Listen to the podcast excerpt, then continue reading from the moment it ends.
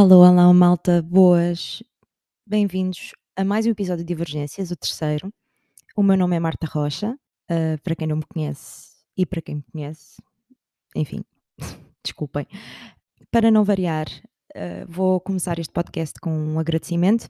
Tem sido uma semana um bocado overwhelming para mim, uh, em termos pessoais e, acima de tudo, por, pelo feedback que eu tenho tido. Ainda hoje de manhã recebi um e-mail da minha psiquiatra a dizer que tinha que alguém tinha, tinha tido uma consulta com ela e que, que tinha ouvido o meu podcast e que ela estava muito entusiasmada para ouvir o podcast e que não tinha tido tempo ainda, mas que lhe queria dedicar o, o, o tempo necessário com a atenção necessária. Também soube lá está de histórias cruzadas de pessoas que foram tatuar com uma amiga minha e que tinham ouvido o podcast e que tipo são pessoas que eu não conheço pessoalmente. Portanto, shout out to you. Obrigada por estarem aí, obrigada por, eh, pá, por estas coincidências que, que, me enchem o coração, a sério que sim. Uh, são uma espécie de, de, confirmação que eu que estou a fazer aquilo que, que tenho que fazer uh, e que estou no percurso certo da minha história. E eu sou uma pessoa que hum, eu não quero entrar aqui em esoterismos, nem, nem dizer que sou fanática por estas coisas, mas pronto, uh, eu desde muito nova mostrei interesse na astrologia, sei um bocadinho mais do que os básicos, diga-se de passagem, tenho decks tarot e, e, cristais em casa, aquelas coisas. Se me perguntarem se eu levo isso como, como religião e como sina, absolutamente não. Mas são ferramentas de autoanálise que, que eu sinto que são válidas e que me ajudam e que talvez falem um pouco com o meu OCD uh, e que me ajudam a tentar uh, sentir algum controle sobre as coisas que eu não posso controlar, não é? Podemos pegar na coisa dessa, dessa forma. Mas também acredito em sinais divinos, vá, que se exprimem um pouco por estas coisas, por estes feedbacks, por estes cruzamentos e que eu sinto que são confirmações, não é? E falando em confirmações e entrando na, no tema da, deste, deste episódio, um, numa das mensagens que recebi esta semana foi de um amigo meu uh, de infância que foi meu colega, acima de tudo mais próximo no, no secundário, que, com quem eu não tenho propriamente em contacto frequente, embora sejamos próximos e eu sei que se precisar de alguma coisa posso falar com ele e ele pode falar comigo na boa. E, e sinto que era daquelas pessoas que no secundário que podia ser mal interpretada em algumas coisas, eu sinto que sempre o percebi de alguma forma e que ele sempre se sentiu uh, compreendido por mim também. Eu via nele um potencial que se calhar muita gente não via e, e pronto, uh, esse meu amigo uh, mandou-me uma mensagem esta semana, do nada, randomly, nós já falávamos há meses, talvez, desde, o, desde talvez do baby shower da minha amiga Raquel, que já foi há alguns meses. Um, uh, e a mensagem dizia apenas tipo que dar uns parabéns um, e, a, e a apoiar-me e a dizer que que louvava muito a minha abertura e a forma como eu tinha agarrado vá, a coisa pelos, pelos cornos. Um, e, e, eu também senti que, que, essa mensagem foi uma espécie de um call divino, uh, também inspirado por, uh, por uma mensagem que eu também já tinha trocado com outra amiga minha sobre o episódio desta semana, um, em que eu queria falar um pouco sobre a minha infância, vá, o meu percurso escolar. Uh, e, e, um pouco como é como os meus sintomas ajudaram a esconder o diagnóstico de certa forma, não é? As coisas que, que claramente eram uh, sintomas, como eram funcionais e não incomodavam ninguém, foi exatamente aquilo que, que, que permitiu que o meu diagnóstico nunca fosse hum, claro, não é? E agora QN, uh, aquela, aquela memorabilia, não é? Preparem-se. Quando ele era pequenino. Quando eu era pequenino. Que bonito. Obrigado. Ora bem, eu gostava de brincar sozinha. Eu, os meus pais decidiram que. Os meus pais são os dois filhos únicos e decidiram que, que não queriam uma filha única, que queriam ter duas, porque assim tinham-se uma à outra e podiam brincar juntas e não sei o quê. Eu quase que via a minha irmã como um acessório de brincadeiras, porque eu estava perfeitamente feliz em fazer as coisas sozinha. E muitas das nossas brincadeiras, quando éramos pequenas, envolviam muito tipo eu fazer desenhos para ela colorir, eu organizar jogos para ela jogar, uh, que mais? eh, brincar às Barbies nessa altura, como nós temos 3 anos de diferença, era um pouco tipo, eu fazia a decoração das casas, vestia as bonecas e depois tipo: "Ah, já não quero brincar mais", e ela queria brincar e eu tipo: "Não, tipo, já organizei as cenas, não quero a simulação de vida não me interessa, interessa-me mais o setup da coisa". E e sempre senti um pouco como se: "Ok, tenho aqui a minha irmã para brincar, mas tipo, nem sempre me apetece". Um bocado isso. Em pequenina na escola Uh, estive a ler ainda há pouco tempo, isso é curioso, uh, os relatórios dos professores, sabem, no, no primeiro ciclo, aqueles relatóriozinhos que, que, se enviavam para casa sobre o progresso dos, dos miúdos, e é super interessante ler o feedback de, de, das minhas professoras na altura, uh, dizer que eu era muito concentrada, que tinha muitas aptidões criativas, que, que tinha facilidade com matemáticas e coisas do género, uh, que me dava muito bem, especialmente a organizar brincadeiras e danças no recreio com os meus amigos e que, que era muito. Uh, que era das primeiras pessoas a saltar para a frente da linha quando era para organizar ou não sei o quê. as minhas memórias de, do primeiro ciclo são muito à volta disso, de coreografias e danças e eu sempre gostei muito de desenhar e então escrevia muitas minhas próprias histórias. Isto era algo que eu até fazia nas férias de verão, porque a vizinha da minha avó, onde a gente passava algum tempo em Lisboa, era, era professora, então ela incentivava-nos a, a escrever histórias e a ilustrar histórias, e eu fazia muito isso. Lembro-me de, de ser pequenina e as minhas amigas quererem brincar aos casamentos e afins, e eu ter um caderninho e o meu papel na brincadeira era desenhar os vestidos de casamento e organizar as coisas. Portanto, eu tenho imensos desenhos de quando era pequenina, uh, e estamos a falar de terceiro, terceiro ano, terceiro, quarto ano, de, dos sapatos do casamento, das bolsas do casamento, como é que era o vestido e não sei o quê. Uh, e acho engraçado esse, olhar para trás e pensar que, que a minha, o meu papel nas, nas brincadeiras era organizacional, não é? Nunca fui propriamente uh, rejeitada socialmente pelos meus colegas género. Eu era convidada para as festas de anos, era convidada para as brincadeiras, mas eu sinto que eu não me, não me enquadrava na coisa e a certa altura acho que tinha um nível de maturidade também um bocadinho avançado para a minha idade, então não me interessava tanto nas brincadeiras que eles faziam e tendia a rodear-me sempre das, minha, das, meus, das mesmas duas, três pessoas que por norma eram pessoas que eram gozadas e que eu não, não conseguia compreender porquê. E, e nós uh, fazíamos o nosso grupinho à parte, brincávamos sempre num sítio muito específico, mais resguardado, menos barulhento, menos caótico. E, e isso foi um bocado o meu primeiro ciclo.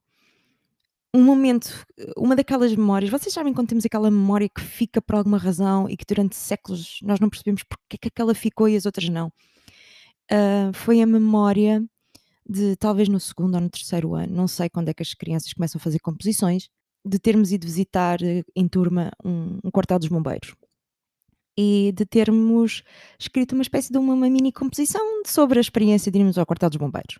A professora gostou muito da minha e pediu-me para ler à frente da turma. E eu fico, ouçam, eu tenho essa memória gravada na minha mente.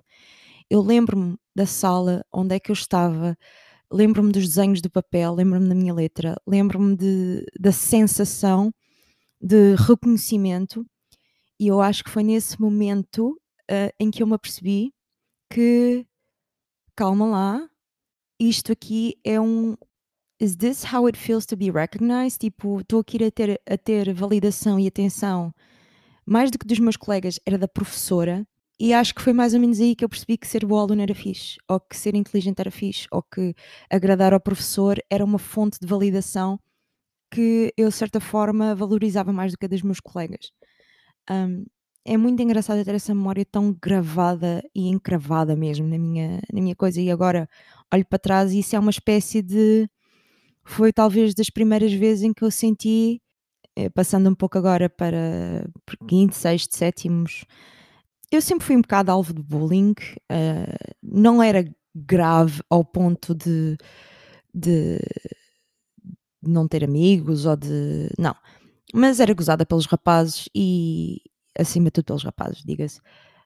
E era por várias coisas. Era por ter acne no queixo, era por ter aparelho, era por. Uh, eu, eu fui gozada por tanta coisa que essa altura já nem sequer faz sentido. Eu era gozada por ser inteligente, eu era gozada por ser boa educação física, uh, os rapazes uh, chamavam-me Martão porque enfim, deviam ter algum complexo de inferioridade porque fazia as aulas de educação física com os rapazes e fazíamos os testes, os testes dos bips e testes de, de, flexões e de abdominais e eu a essa altura dava, conseguia ali competir com, com os rapazes nesse aspecto e acho que isso magoava o ego de alguns, diga-se.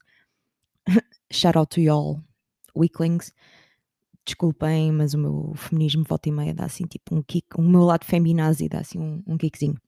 Portanto, mas sempre tive o meu grupo de amigos e, e atenção, ainda hoje em dia no meu grupo de, de, amigas mais próximas, duas delas são amigas minhas que, são, que estão comigo desde, desde o primeiro ano do, do primeiro ciclo e do quarto ano do primeiro ciclo. Portanto, nunca fui rejeitada, mas também não fazia parte de, da malta cool. A malta cool, tipo, também volta e meia dava assim um kickzinho de bullying e havia sempre aquela sensação do meu lado de mais ou menos eu sou inteligente mas ao menos eu sou inteligente, mas ao menos eu vou a sítios, eu sou ambiciosa, eu sei o que estou a fazer, não sei o quê. A minha validação vinha muito mais por parte dos professores que sempre me vinham como aluno exemplar, uh, como quem não chateava muito nas aulas, uh, não exigia muita atenção por parte dos professores e, e portanto não chateava ninguém. Lembro-me que a essa altura, no nono ano, uh, eu, assim, eu comecei a ter aulas de inglês numa, numa instituição ah, bastante conceituada, diga-se, no, no, quinto, no quinto ano, porque aquelas coisas dos meus pais, e podemos falar sobre os meus pais again no outro episódio. Uh, mal eu cheguei a casa no quinto ano com uma nota de 75%, ou logo foi em inglês, no primeiro teste de inglês que eu fiz na vida, a minha mãe disse: Não, isto não pode ser, e meteu-me numa escola. Portanto, quando cheguei ao nono ano, o meu inglês era quase melhor que o da professora.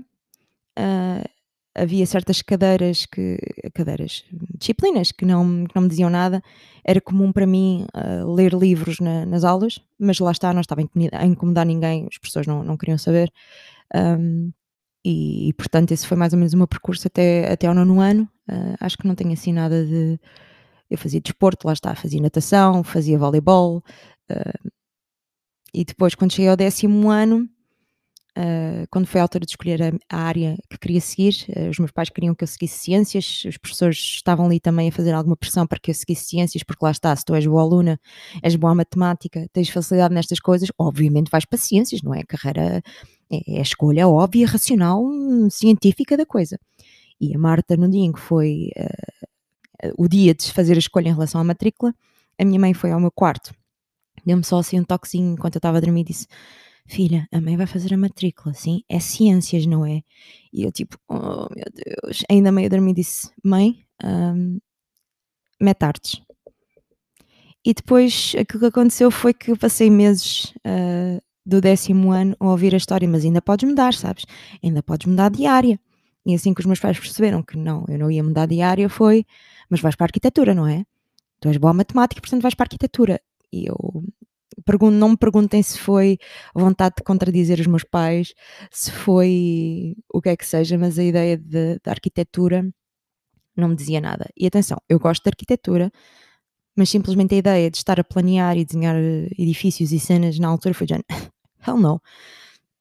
Mas acho que quando finalmente me vim dentro do contexto uh, um bocadinho mais criativo, um bocadinho menos espartilhado em termos de aulas e de contexto escolar, senti que estava um bocadinho mais enquadrada, ou um bocadinho mais nos meus. E, e acho que, e lá está, eu não digo, eu digo que, que, sempre tive amigos, um, dois próximos, acho que foi a primeira vez no secundário em que eu efetivamente senti que estava enquadrada dentro de um grupo de pessoas que me compreendiam mais um pouco, que espelhavam um pouco mais a minha personalidade, diga-se. E também começou alguns problemas, nomeadamente com, com professores ou com figuras de autoridade, e honestamente sinto que sempre que isso aconteceu era porque eu não dava créditos ou eu não reconhecia o valor daqueles professores para estarem numa posição de autoridade para, para comigo. E não é como se eu me portasse mal nas aulas ou, ou desrespeitasse os professores, não, nada disso.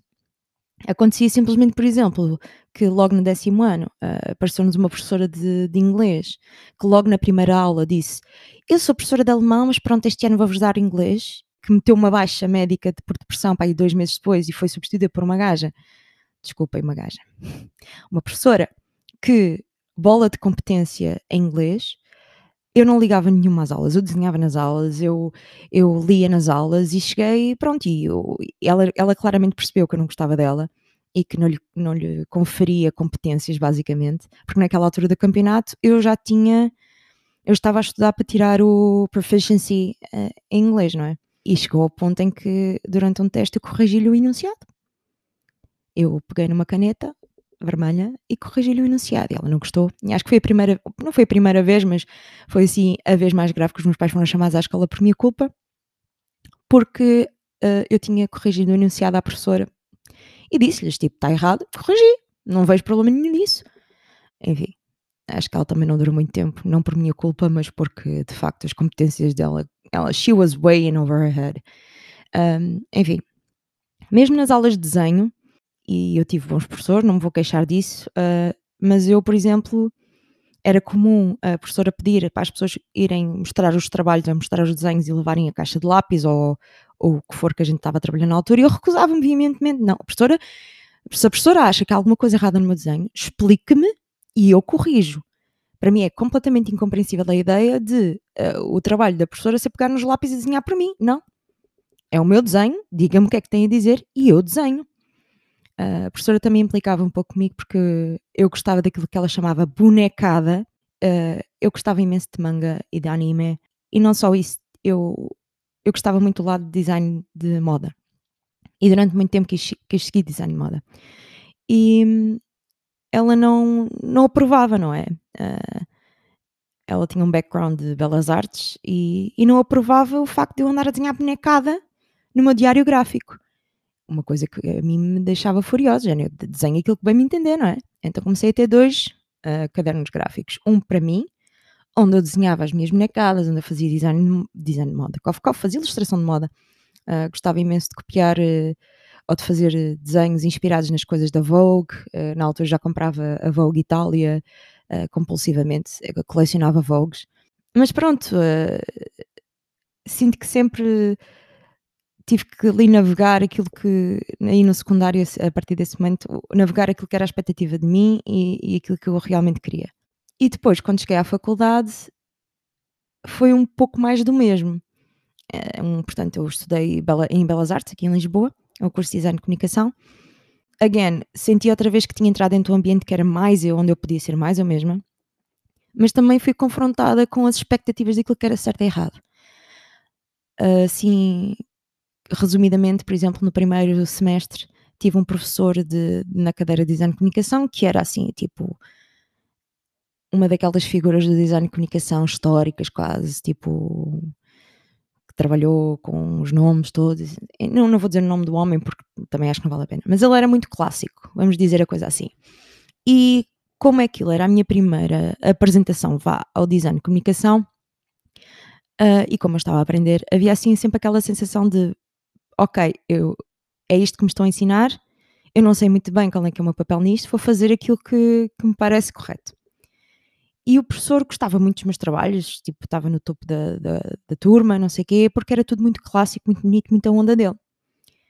Ora, quando a Marta percebe, ok, estes são os básicos, já compreendi mais ou menos o que é que se está a passar aqui, e no segundo semestre volta uh, com um pouco mais de mentalidade própria, diga-se, e com maior conhecimento das ferramentas e daquilo que eu gosto ou não gosto, um, a coisa descarrilou um pouco, não é? Porque de repente a Marta passou de fazer aquilo que o professor gostava para aquilo que a Marta gostava. E eu adoro falar de mim mesma na terceira pessoa, gente. Enfim. E, e aí o professor no final do semestre disse: oh, Marta, foi um grande desapontamento para mim.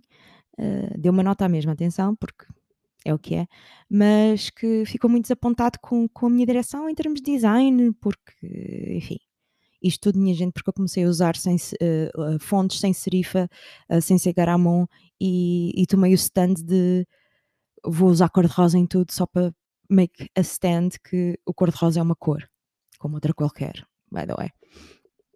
Mas pronto, um, tive alguns problemas uh, depois no final da, da faculdade com os meus grupos de amigos uh, e agora olho para trás e vejo muita coisa, mas aqui voltando atrás ao secundário, uh, neste meu grupo de amigos encontrava-se lá está este, este meu colega amigo que mandou mensagem e que eu vos falei no início do, do podcast, que era daquelas pessoas, ele era case study ADHD não havia sequer hipótese. Ele não parava quieto.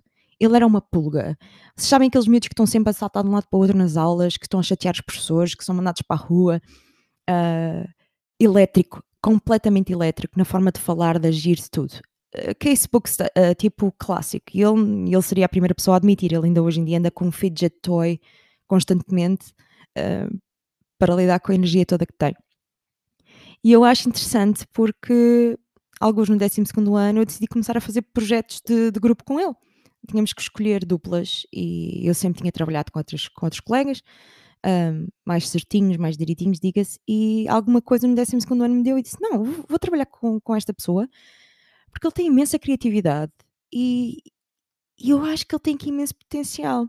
E comecei a fazer alguns trabalhos com ele e, e correu super bem, diga-se de passagem. As pessoas ficaram um bocado de como é que a Marta está a trabalhar com esta pessoa e está a funcionar? Género, ok. E é bem engraçado pensar nisso porque ele era tudo aquilo que eu não era, em termos de. Vamos falar aqui em termos de diagnóstico, ele não foi diagnosticado que eu saiba, mas pronto, ele, ele admitiria for sure. Como é que nós éramos tão diferentes e nos podíamos encaixar na mesma questão? Obviamente que eu tenho aqui, lá está, as outras comorbidades uh, da trifecta, não é? o autismo e o OCD, é engraçado como todas estas coisas que eu vos fui contando demonstram alguns, algumas facetas que são um bocado olhadas de lado, não é olhadas de lado, é ignoradas, vá mesmo, um, em termos de, de, diagnóstico e de, de sintomas. Uh, toda a minha hiperatividade era bastante interna, eu distraía-me facilmente com lápis, cadernos, uh, desenhos, uh, danças, coreografias, queria sempre organizar as coisas, mas isso era o meu lado mais autista. Mas os professores não me podiam meter ao pé da janela, por exemplo, sabiam, sabiam bem disso, então eu nunca era colocado ao pé da janela porque me distraía. O facto de perder o interesse nas aulas e começar a ler ou começar a desenhar um, também é um sinal de inatenção ou desatenção, vá a, a, minha apetência para me excluir um bocado do, dos grupos grandes de amigos e de procurar sempre duas ou três pessoas que, que eram o meu núcleo e com quem eu me dava mais. Um, um pouco um desafio da autoridade que era muito intelectualoide da minha parte a corrigir, a corrigir enunciados e a recusar-me a colaborar com os professores quando eles me queriam corrigir. Havia aqui uma data de sinais que eram mascarados uns com os outros, mas que, como não incomodavam ninguém, ou, ou como não tinham uh, um impacto direto uh, na minha produtividade como aluna, lá está, um pouco na onda do último episódio, não era problemático, portanto não era um problema. E a verdade é que eu sempre fui muito equilibradinha um, em termos de, de, sintomas, porque e eu agora, hoje em dia, olho para trás e até agradeço ao meu autismo, porque ele controlou ali muito, muito bem a coisa.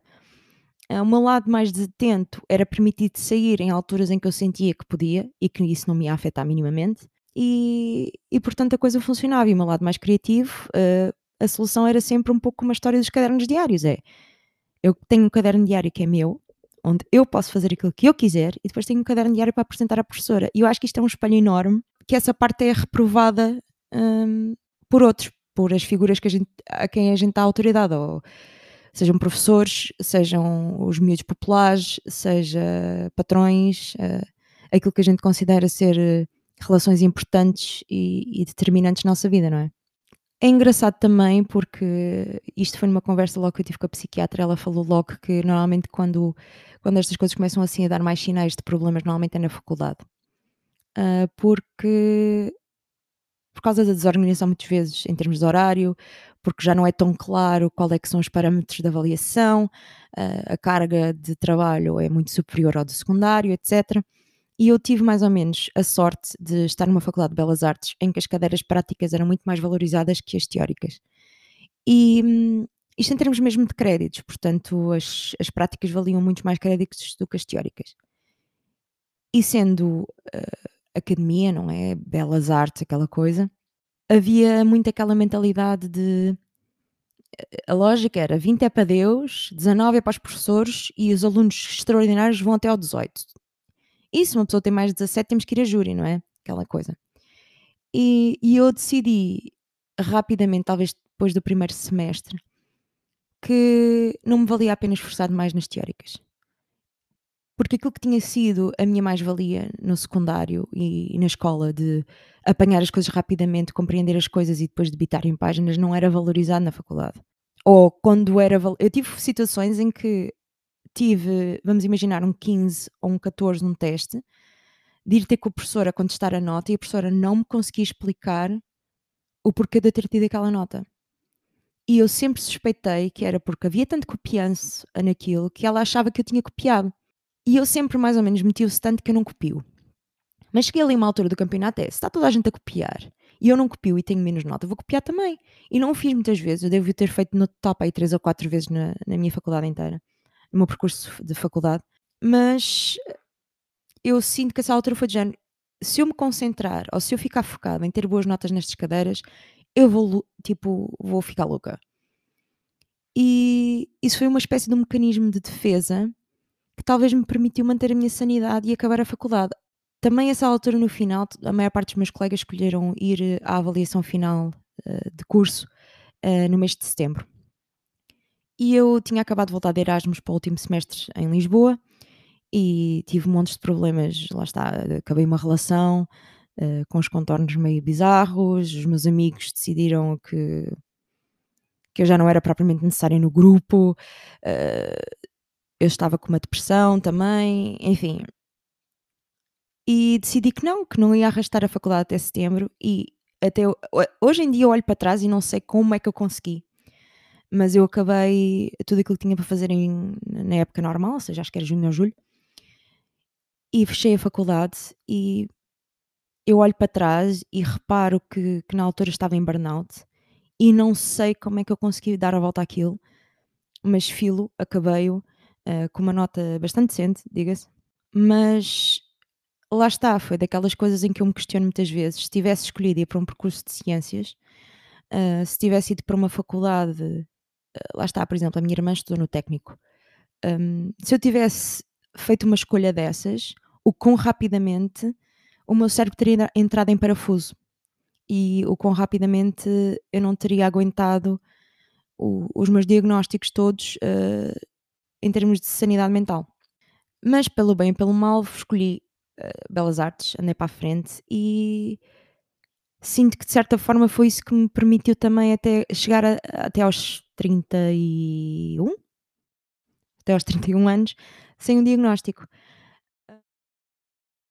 Mais uma vez, uh, resumindo e baralhando, e um pouco para juntar todos estes pensamentos uh, que, que, falei hoje, às vezes o, olhar para trás e, e, perceber que houve períodos da minha vida em que claramente foi mais fácil ou mais difícil de navegar uh, por causa das minhas diferenças e por causa disto tudo. E a forma mesmo como eu acabei por escapar entre os pingos da chuva, por ser relativamente funcional, por não incomodar, por uh, ter-me conseguido balançar uh, nestes, no meu percurso de vida e nas minhas escolhas, um, é interessante olhar para tudo isso e pensar que o, o exemplo e para onde eventualmente também estou a caminhar, tanto com a questão da medicação como da, psico, da, da psicoterapia, um, e, e lá está, deste meu acompanhamento psiquiátrico e desta minha jornada uh, aqui também no Divergências, tem muito a ver com esse olhar para trás, para esses momentos em que eu balancei as coisas e que a coisa passou pelos pingos da chuva e tentar voltar um pouco aí, não é? Uh, um, com menos, com, com um alívio enorme que é o saber que todos os sentimentos que eu tinha de diferença dentro dessa, desse equilíbrio um, são apenas a minha forma de ser. E, e voltando também ao meu amigo que, que mencionei no início deste podcast e alguns pelo meio também, tivemos hoje uma conversa interessante em que ele, portanto, ele esteve fora da zona onde cresceu durante uns anos uh, em trabalho e construiu uma vida noutro sítio e agora voltar diz que é bom voltar àquilo que, que é o normal para ele, não é? E para junto das pessoas que o conheceram antes das responsabilidades, não é? Ou das ansiedades de ser adulto e ter que lidar com o trabalho, com pagar contas, com o ser desterrado de certa forma, uh, com patrões que nem sempre olham para nós e nos dão os créditos que são precisos, ou relações que caem e que a gente não percebe muito bem porquê e, e que nos magoam e que nos traumatizam também, mas é sempre bom voltar para junto das pessoas que nos conheceram dentro de um contexto onde se calhar éramos um bocadinho mais nós mesmos. E, e eu, engraçado outra vez, uh, quando comecei com a, a minha terapia, com a minha psicóloga, um, uma das primeiras coisas que disse lá está foi que eu não me sentia o mesma e que já há muito tempo não me sentia o mesma e que tinha saudades da Marta que, que saiu do secundário ou da Marta que eu era no início da faculdade e que olhando para trás são momentos em que eu não só estava equilibrada mas sentia que, que tinha um propósito que as pessoas à minha volta conheciam a minha essência e que a minha energia não era afetada por um, pelos pesos não é os pesos do, do adulting nem do dia a dia, mas pelos pesos um, que vêm com a vida e que na altura não pesavam tanto, diria-se. E no fim, lá está, deste meu percurso de, desde 2020 até hoje, um, esses pesos tornaram-se enormes.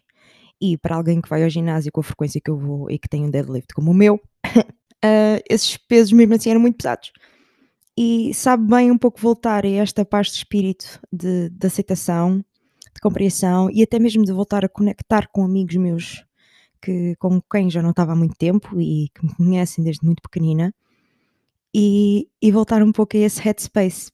Um, espero que este final não tenha sido um bocado confuso, mas uh, lá está, estas coisas não são planeadas e, eu prefiro até que não sejam. Uh, acho que são um espelho maior de quem eu sou, assim. E, e no fim do dia também, lá está, o objetivo é criar awareness para um percurso diferente daquilo que, que é aquilo que é representado nos mídia ou que nós temos em mente uh, dentro casos, destes casos da neurodivergência. E pronto, malta, este foi o episódio desta semana. Again, gostem, partilhem, ajudem a circular informação. Eu volto a dizer que não faço isto pelos likes, não sei o quê, mas pronto, é sempre agradável. E, e digam coisas, mandem mensagens, eu estou sempre disponível para as ler e para responder. E pronto, malta, este foi o episódio desta semana. Again, gostem, partilhem, ajudem a circular informação. Eu volto a dizer que não faço isto pelos likes, não sei o quê, mas pronto, é sempre agradável. E, e, digam coisas, mandem mensagens, eu estou sempre disponível para as ler e para responder. E pronto, tenham uma excelente semana e cuidem de vocês.